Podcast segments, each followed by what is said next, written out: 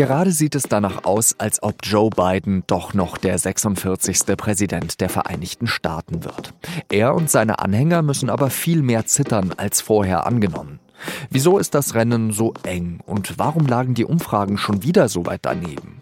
Darüber habe ich mit dem Politologen Michael Wertz gesprochen.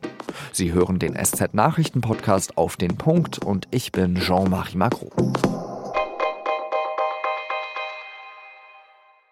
Am Wahlabend sind wohl viele Joe Biden-Wähler deprimiert ins Bett gegangen.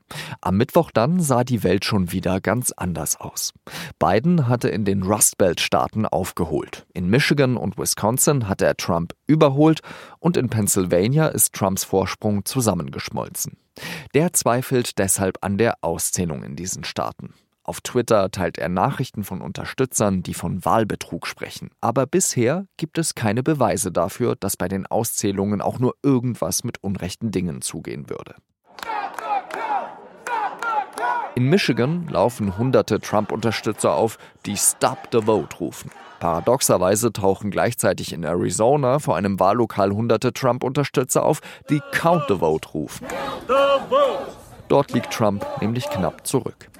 Die Empörung ist groß. Nicht nur in den USA, sondern auch hier in Europa. SPD-Parteichefin Saskia Esken nennt Trumps Verhalten antidemokratisch. Ähnlich äußern sich der grünen Parteivorsitzende Robert Habeck und der Kandidat für den CDU-Parteivorsitz Norbert Röttgen. Ich habe darüber mit Michael Wertz gesprochen. Er ist Mercator Senior Fellow für die Jahre 2020 und 2021 und Senior Fellow am Center for American Progress. Das ist ein liberaler Think Tank in Washington, D.C., der der Demokratischen Partei nahesteht. Herr Wertz, das Außenministerium in Deutschland hat ein Statement des Ministers Heiko Maas herausgegeben, in dem es heißt, es ist wichtig, dass alle Politiker, die Menschen direkt erreichen, Vertrauen in den Wahlprozess und die Ergebnisse herstellen. Normalerweise sind wir so etwas gewöhnt, wenn es um die Elfenbeinküste oder um Belarus geht. Jetzt geht es um die USA. Überrascht Sie das? Naja, es ist natürlich ein grundsätzliches Problem, wenn der Präsident sagt, äh, Stimmen sollen nicht ausgezählt werden, die legal, legitim und zeitgerecht äh, eingereicht und abgegeben worden sind. Und dabei handelte es sich zu dem Zeitpunkt, als der Präsident sich selbst zum voreilig sich selbst zum Sieger der Wahl erklärte um einige Millionen Stimmen. Das ist etwas, was äh, nur unter Donald Trump möglich und denkbar ist.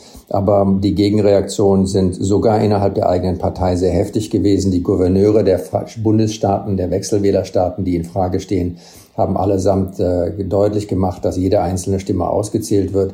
Das kriegen wir hier in den USA schon hin. Dafür brauchen wir nicht die Mithilfe des äh, deutschen Außenministers, dessen Kommentare sich ja offensichtlich auch eher an die innenpolitischen Publikumsstrukturen in der Bundesrepublik richten und weniger an die USA. Trump hat wiederum auch einige Unterstützerinnen und Unterstützer in den sozialen Medien. Sagt das irgendetwas aus oder ist da eben die Unterstützung der Republikanischen Partei als solche viel wichtiger oder wäre viel wichtiger? Nein, die Unterstützung in den sozialen Medien ist in diesem Kontext nicht wirklich relevant, weil in den Bundesstaaten wird noch ausgezählt. Das sind auch relativ professionelle, trotz aller Probleme, die wir haben. Das findet mit einem Maß von Transparenz statt, das äh, erstaunenswert und äh, erfreulich ist. Aber das sind Dinge, die sich im Laufe der kommenden Tage regeln werden und äh, wir rechnen innerhalb der nächsten 48 Stunden mit einem vorläufigen Endergebnis. Es geht ja da zum Beispiel auch darum, dass, dass Gouverneure in demokratischen Staaten da sehr lax waren mit äh, Briefwahlvorschriften und äh, so den demokratischen Biden bevorzugt hätten. Das ist vollkommener Unsinn. Donald Trump hatte keine Probleme damit, dass 30 äh, Prozent der Amerikanerinnen und Amerikaner ja im Jahr 2016, als er die Wahl gewann, äh, ebenfalls äh, Briefwahlen getätigt haben. Donald Trump weiß, dass er diese Wahlen verlieren wird. Die Republikanische Partei weiß, dass sie schon seit vielen Jahren sich in einer strukturellen Minderheitssituation hier im Land befindet. Und die Reaktion darauf war nicht, die Partei wählbarer zu machen und zu modernisieren, sondern die Reaktion war darauf, dass man versucht hat, äh, Stimmen zu unterdrücken und die Wahl zu erschweren für junge Leute, für Minderheiten, die tendenziell den Demokraten nahestehen. Und Donald Trump hat dieses Prinzip auf die Spitze getrieben und hat jetzt versucht, über die vergangenen Tage den Wahlgang an sich und die Abgabe der Stimmen ähm, zu delegitimieren. Und darum hat er in der Wahlnacht an dem Punkt, als er genau wusste, dass die äh, Wahltabulation für ihn gut aussieht, weil viele Briefwahlen, die mehrheitlich von Demokraten äh, getätigt wurden, noch nicht äh, ausgezählt waren, gesagt, jetzt an diesem Punkt soll aufgehört werden, die Stimmen auszuzählen. Das ist bizarr, das ist eine Bananenrepublik verhalten, damit wird er sich nicht durchsetzen können. Soziale Medienunterstützung hin oder her. Bananenrepublik sagen Sie, das sagen auch die Trump-Unterstützer. Gibt es denn irgendwelche Anzeichen dafür, dass in irgendeinem entscheidenden Bundesstaat, dass es Wahlbetrug gäbe? Es gibt überhaupt keine Indikationen, dass hier in größerem Rahmen Unregelmäßigkeiten stattgefunden haben. Das ist auch schwierig, vielleicht sogar unmöglich, weil in dem Wahlprozess Vertreter beider Parteien, häufig auch Rechtsvertreter, und ähm, Beamte der Regional- und Landesbehörden gegenwärtig sind.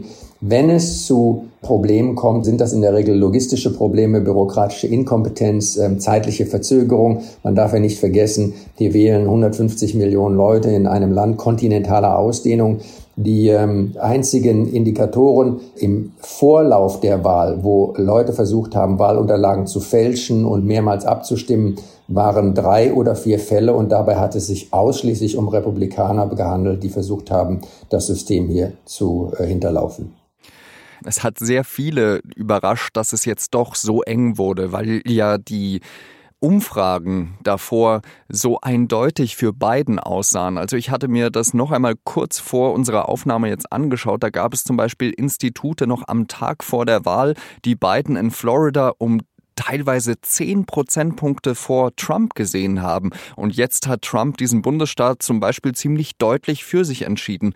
Wie kann das sein, dass die Umfrageinstitute schon wieder anscheinend so weit daneben lagen?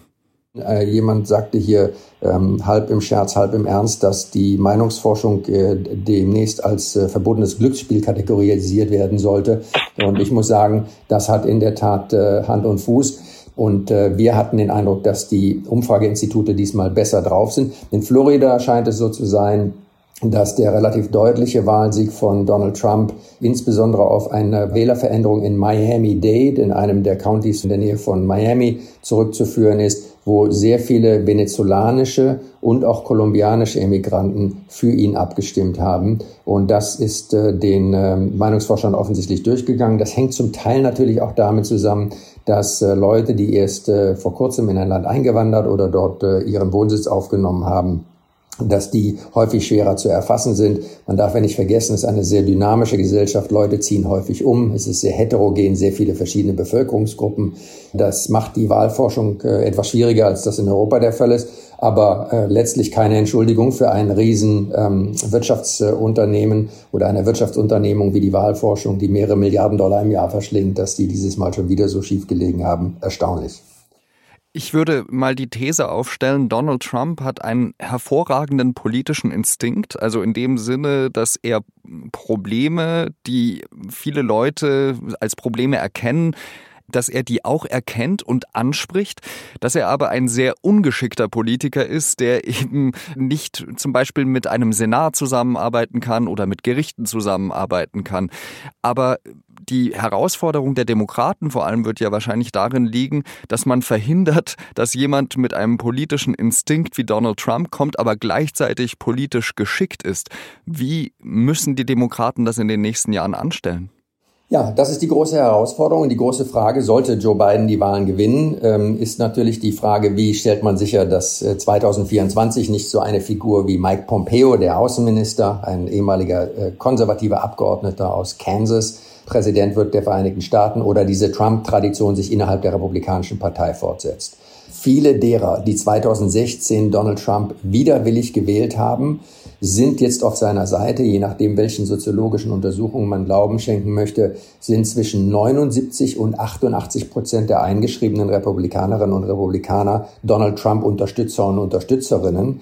Das deutet darauf hin, dass in der Tat sein Autoritarismus eine Ansteckungskrankheit ist.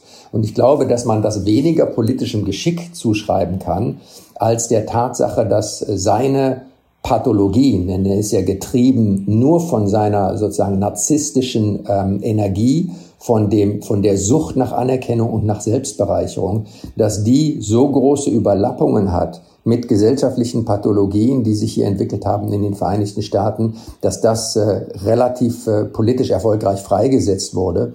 Diese Entwicklungen innerhalb der amerikanischen Mittelschichten, die so ansprechbar und mobilisierbar sind für ein autoritäres, letztlich anti-westliches und anti-amerikanisches Projekt hier mitten in den Vereinigten Staaten, äh, das ist äh, politisch problematisch hängt aber weniger mit der Intelligenz des Präsidenten zusammen. Das kann man ihm nicht unterstellen. Er ist äh, durch seine psychischen Deformationen getrieben und nicht durch strategisches Denken.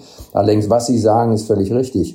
Wenn man sieht, welchen Schaden er in den vergangenen vier Jahren trotz seiner politischen Unkalkulierbarkeit und archaischen Selbstverliebtheit angerichtet hat, wenn das jemand wäre, der seine Mobilisierungskapazitäten hat, aber gleichzeitig strategisch vorgegangen wäre, in Kombination mit dem kompletten politischen Opportunismus fast der gesamten Republikanischen Partei, befinden wir uns hier heute vielleicht in einer Situation, wo wir uns ernsthafte Gedanken über den Fortbestand der amerikanischen Demokratie machen müssen. Ich bedanke mich an dieser Stelle ganz herzlich, Herr Wertz, für Ihre Einschätzung und äh, wir sind weiterhin gespannt, ob Biden den Sieg tatsächlich verwirklichen kann. Es sieht ja bisher ganz gut aus. Ihm fehlen ja noch Arizona und Nevada. Vielen Dank für das Gespräch. Wir stecken noch immer mitten in einer Pandemie.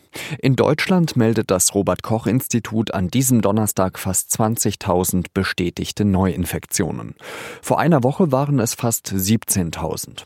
Den Einfluss der strikten Maßnahmen, die seit Anfang der Woche gelten, kann man noch nicht in den Zahlen ablesen. Die Menschen, die jetzt positiv getestet wurden, haben sich vor Eintritt der neuen Maßnahmen angesteckt.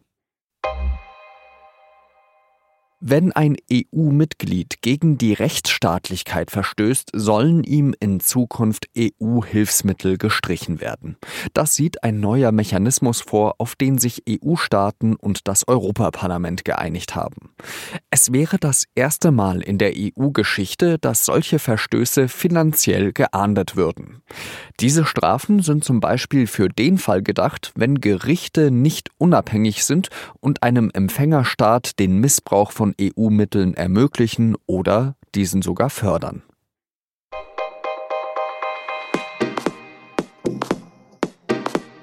Im Laufe dieses Donnerstags könnte sich die US-Präsidentschaftswahl endgültig entscheiden. Sollte Joe Biden auch noch Pennsylvania gewinnen, ist er der offizielle Sieger. Die neuesten Entwicklungen können Sie jederzeit auf sz.de verfolgen. Redaktionsschluss für Auf den Punkt war 16 Uhr. Ich danke Ihnen, dass Sie zugehört haben. Bis zum nächsten Mal. Salü.